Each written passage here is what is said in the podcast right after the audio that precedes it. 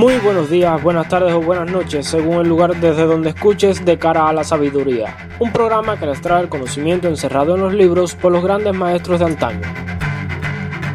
En la emisión de hoy estaremos hablando sobre una novela del escritor y ocultista brasileño Paulo Coelho. Esta novela a la que me refiero es El alquimista. En ella, el escritor plasmó un gran conocimiento que no todos son capaces de ver. El conocimiento al que me refiero es la forma de vivir y de pensar. Nunca podrás ser un gran ocultista si no modificas tu carácter, tu forma de ser y de pensar. Hagamos una pausa y a continuación les introduciré a este libro llamado El alquimista.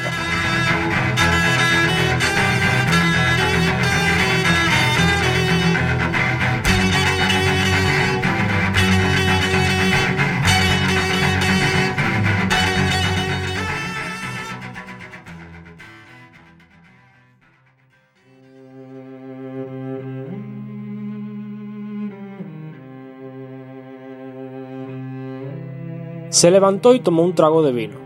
Después cogió el callado y empezó a despertar a las ovejas que aún dormían. Se había dado cuenta de que en cuanto él se despertaba, la mayor parte de los animales también lo hacía, como si hubiera alguna misteriosa energía que uniera sus vidas a las de aquellas ovejas que desde hacía dos años recorrían con él la tierra en busca de agua y alimento. Ya se han acostumbrado tanto a mí que reconocen mis horarios, dijo en voz baja. Reflexionó un momento y pensó que también podía ser lo contrario, que fuera él quien se hubiese acostumbrado al horario de las ovejas. Esta historia se desarrolla en los campos de Andalucía, España. El personaje principal es un pastor de ovejas con una forma muy amplia de ver el mundo. En este personaje se pueden distinguir algunas características que lo hacen no solo apto para aprender alquimia, sino cualquier campo del ocultismo. Es una persona que busca siempre lo nuevo, lo que desconoce del mundo. Además, es alguien que se fija en los detalles de cada cosa o evento, es una persona que sabe escuchar. Y lo más importante de todo es que es alguien que se arriesga y pone en práctica lo que aprende. Pero esa no es toda la enseñanza de este libro. Permítame leer otro fragmento. En dos años de recorrido por las planicies de Andalucía ya se conocía de memoria todas las ciudades de la región y esta era la gran razón de su vida, viajar. Estaba pensando en explicar esta vez a la chica por qué un simple pastor sabe leer. Había estado hasta los 16 años en un seminario, sus padres querían que él fuese cura, motivo de orgullo para una simple familia campesina que apenas trabajaba para conseguir comida y agua como sus ovejas. Estudió latín, español y teología, pero desde niño soñaba con conocer el mundo y esto era mucho más importante que conocer a Dios y los pecados de los hombres. Cierta tarde, al visitar a su familia, se había armado de valor y le había dicho a su padre que no quería ser cura, quería viajar. Hombres de todo el mundo ya pasaron por esta aldea, hijo, dijo su padre. Vienen en busca de cosas nuevas, pero continúan siendo las mismas personas. Van hasta la colina para conocer el castillo y opinan que el pasado era mejor que el presente. Pueden tener los cabellos rubios o la piel oscura, pero son iguales que los hombres de nuestra aldea. Pero yo no conozco los castillos de las tierras de donde ellos vienen, replicó el muchacho. Esos hombres, cuando conocen nuestros campos y nuestras mujeres, dicen que les gustaría vivir siempre aquí, continuó el padre. Quiero conocer a las mujeres y las tierras de donde ellos vinieron, dijo el chico, porque ellos nunca se quedan por aquí. Los hombres traen el bolsillo lleno de dinero, insistió el padre. Entre nosotros, solo los pastores viajan. Entonces seré pastor. El padre no dijo nada más. Al día siguiente le dio una bolsa con tres antiguas monedas de oro españolas. Las encontré un día en el campo. Iban a ser tu dote para la iglesia. Compra tu rebaño y recorre el mundo hasta que aprendas que nuestro castillo es el más importante y que nuestras mujeres son las más bellas, y lo bendijo. En los ojos del Padre, él leyó también el deseo de recorrer el mundo, un deseo que aún persistía a pesar de las decenas de años que había intentado sepultarlo con agua, comida y el mismo lugar para dormir todas las noches. En este fragmento podemos ver que este personaje tiene un sueño, pero para conseguir ese sueño tuvo que dar el primer paso, en su caso, fue dejar de hacer lo que sus padres querían que hiciera con su vida y elegir seguir su sueño. Si tu sueño es ser un gran mago, debes luchar por él con todas tus fuerzas. Existirán muchas personas que se burlarán de ti y dirán que estás loco y querrán hacerte pensar que eso en lo que crees es mentira. Pero si escuchas esas palabras tan desalentadoras, nunca conseguirás tus objetivos. Podemos ver además el ejemplo del Padre de Santiago, Cuando joven tuvo el mismo sueño de viajar que tenía su hijo, pero se dejó vencer por las necesidades de la vida diaria. Quizás existan muchas carencias y necesidades en tu vida, pero si te dejas vencer por ellas y no luchas por cumplir tus sueños, pasarás los años soñando y sufriendo con la posibilidad de lo que pudo haber sido y no fue porque no lo intentaste. Voy a continuar con la lectura para que descubran cómo lograr sus metas y objetivos. Parecía un rezo gitano. El muchacho ya había encontrado a muchos gitanos por el camino. Los gitanos viajaban y sin embargo no cuidaban ovejas.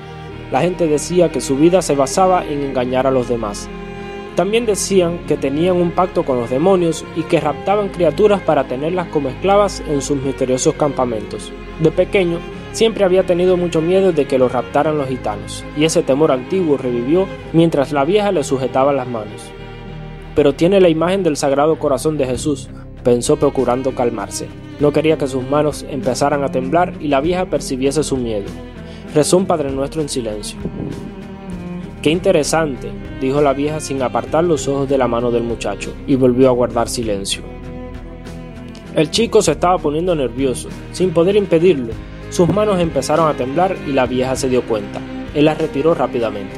No he venido aquí para que me lean las manos, dijo ya arrepentido de haber entrado en aquella casa. Pensó por un momento que era mejor pagar la consulta e irse de allí sin saber nada le estaba dando demasiada importancia a un sueño repetido. Tú has venido a saber de sueños, respondió la vieja, y los sueños son el lenguaje de Dios. Cuando Él habla el lenguaje del mundo, yo puedo interpretarlo.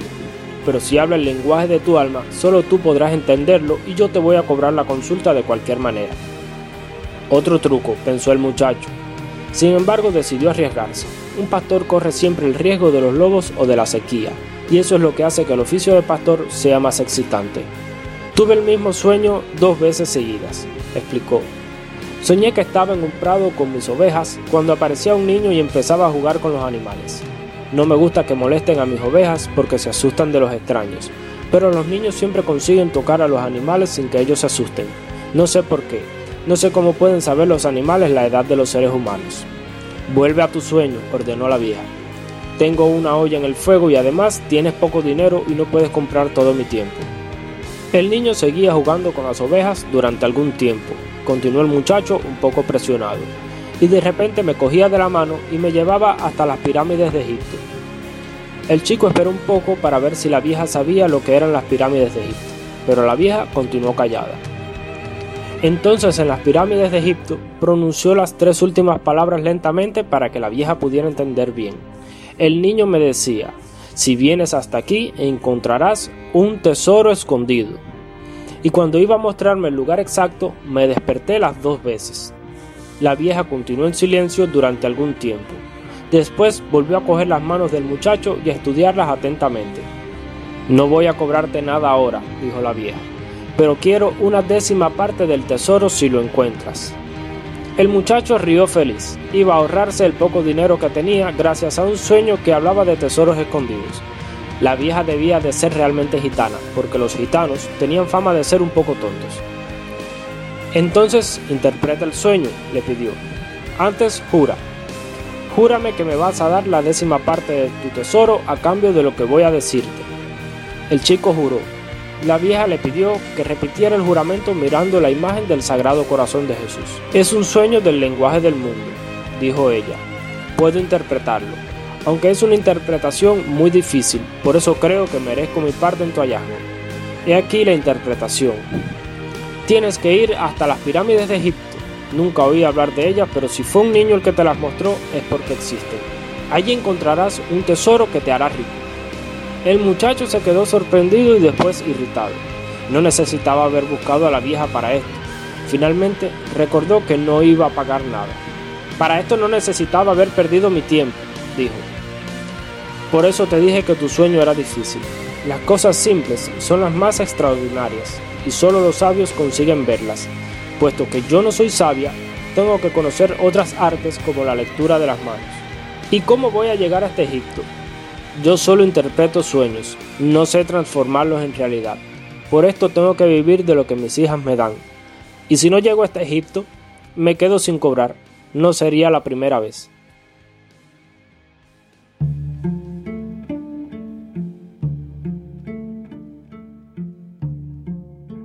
Tienes que saber y también aceptar que la mayoría de las veces las personas ven con malos ojos a los que practican las artes ocultas porque existen muchos prejuicios basados en que somos diabólicos y cosas por el estilo. Quizás ya lo sepas, pero si quieres seguir este camino, deberás aceptar que los ignorantes te rechacen por cosas como estas. En este fragmento se puede apreciar que muchas preguntas que quizás nos puedan parecer complejas son en realidad muy sencillas. Se nota también que nos da otro mensaje. Nuestras metas tenemos que alcanzarlas nosotros. Nadie va a hacer de nosotros lo que queremos ser, ni nadie va a trazarnos el camino a seguir. Ese es un trabajo que cada persona con una meta debe realizar. Continuemos con la lectura. El muchacho se quedó sorprendido. El viejo sabía leer y además ya había leído aquel libro. Y si era aburrido, como él decía, aún tendría tiempo de cambiarlo por otro. Es un libro que habla de lo que hablan casi todos los libros, continuó el viejo, de la incapacidad que las personas tienen para escoger su propio destino, y termina siendo que todo el mundo crea la mayor mentira del mundo. ¿Cuál es la mayor mentira del mundo? indagó sorprendido el muchacho. Es esta. En un determinado momento de nuestra existencia, perdemos el control de nuestras vidas y éstas pasan a ser gobernadas por el destino. Esta es la mayor mentira del mundo. Conmigo no sucedió tal cosa, replicó el muchacho. Querían que yo fuese cura, pero decidí ser pastor. Así es mejor, dijo el viejo, porque te gusta viajar. Ha adivinado mi pensamiento, reflexionó el chico. El viejo, mientras tanto, hojeaba el grueso libro sin la menor intención de devolvérselo. El muchacho observó que vestía una ropa extraña, parecía un árabe, lo cual no era raro en aquella región. África quedaba a pocas horas de Tarifa, solo había que cruzar el pequeño estrecho en barco. Muchas veces aparecían árabes en la ciudad haciendo compras y rezando oraciones extrañas varias veces al día. ¿De dónde es usted? preguntó. De muchas partes. Nadie puede ser de muchas partes, dijo el muchacho. Yo soy un pastor y estoy en muchas partes, pero soy de un único lugar, de una ciudad cerca de un castillo antiguo. Allí fue donde nací. Entonces podemos decir que yo nací en Salem. El muchacho no sabía dónde estaba Salem, pero no quiso preguntarlo para no sentirse humillado con la propia ignorancia. Permaneció un rato callado contemplando la plaza. Las personas iban y venían y parecían muy ocupadas. ¿Cómo está Salem? preguntó buscando alguna pista. Como siempre. Esto no era ninguna pista, pero sabía que Salem no estaba en Andalucía, sino él ya la habría conocido. ¿Y qué hace usted en Salem? insistió. ¿Que qué es lo que hago en Salem? El viejo por primera vez soltó una buena carcajada. Vamos, yo soy el rey de Salem. La gente dice muchas cosas raras, pensó el muchacho. A veces es mejor estar con las ovejas que son calladas y se limitan a buscar alimento y agua. O es mejor estar con los libros que cuentan historias fantásticas siempre en el momento en que uno quiere oírlas. Pero cuando uno habla con personas, estas dicen ciertas cosas que nos dejan sin saber cómo continuar la conversación. Mi nombre es Melquisedec, dijo el viejo. ¿Cuántas ovejas tienes? Las suficientes, respondió el muchacho. El viejo empezaba a querer saber demasiado sobre su vida. Entonces estamos ante un problema. No puedo ayudarte mientras tú consideres que tienes las ovejas suficientes. El muchacho se irritó. No había pedido ayuda. Era el viejo quien había pedido vino, conversación y el libro. Devuélvame el libro, dijo. Tengo que ir a buscar mis ovejas y seguir adelante. Dame la décima parte de tus ovejas, propuso el viejo, y yo te enseñaré cómo llegar hasta el tesoro escondido. El chico volvió a acordarse entonces del sueño y de repente lo vio todo claro.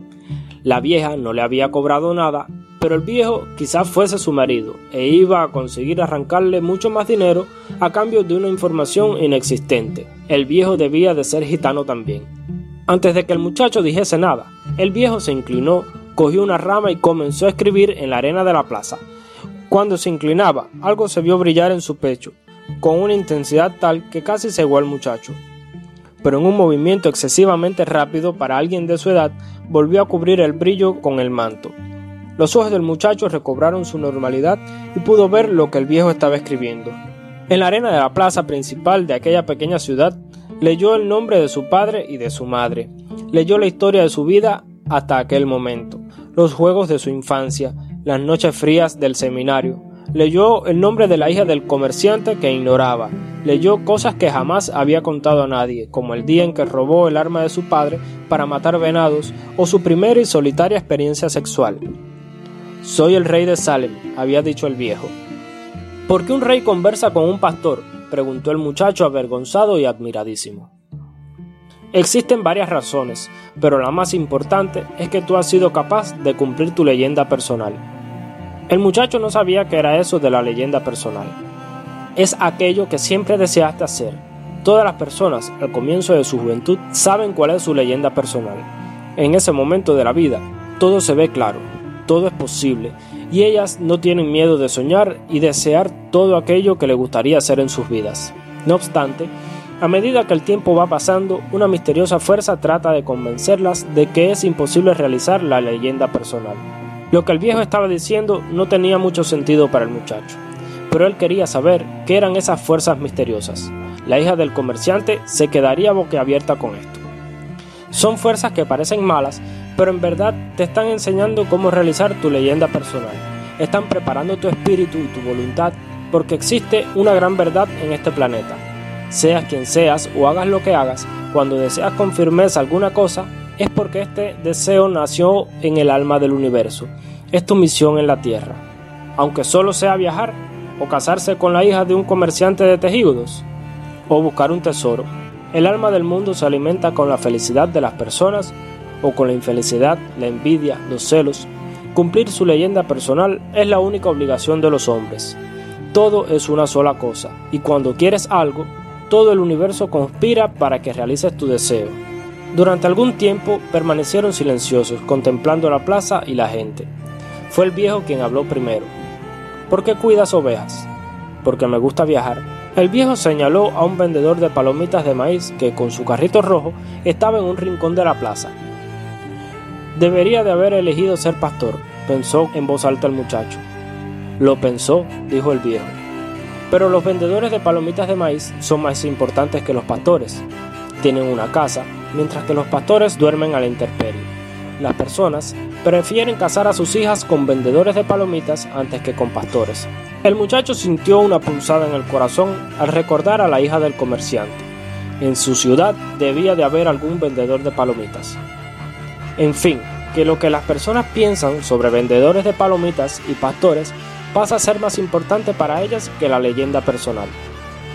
El viejo hojeó el libro y se distrajo leyendo una página. El chico esperó un poco y lo interrumpió de la misma manera que él lo había interrumpido.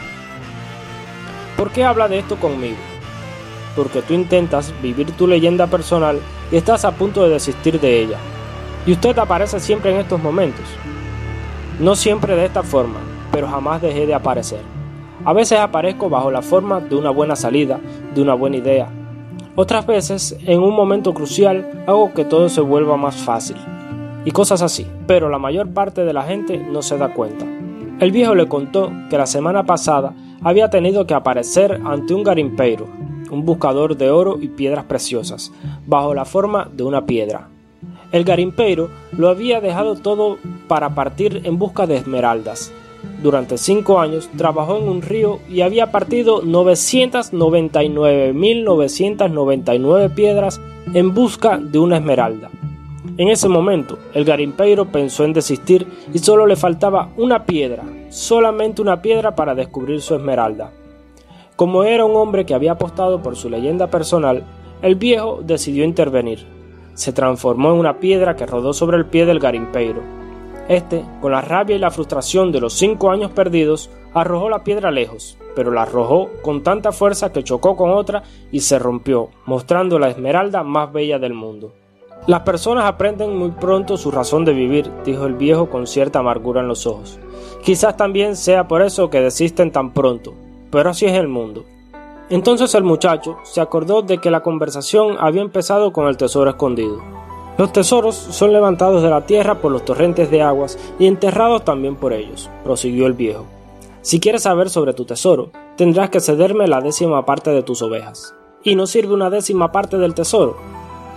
El viejo se decepcionó. Si empiezas por prometer lo que aún no tienes, perderás tu voluntad para conseguirlo. El muchacho le contó que había prometido una parte a la gitana. Los gitanos son muy listos, dijo el viejo con un suspiro. De cualquier manera, es bueno que aprendas que todo en la vida tiene un precio, y esto es lo que los guerreros de la luz intentan enseñar. La primera enseñanza que nos trae este fragmento es que no debemos subestimar a otra persona por su apariencia, porque sin saberlo podríamos estar hablando con un gran maestro. La segunda enseñanza es que nosotros somos quienes creamos y controlamos nuestro destino.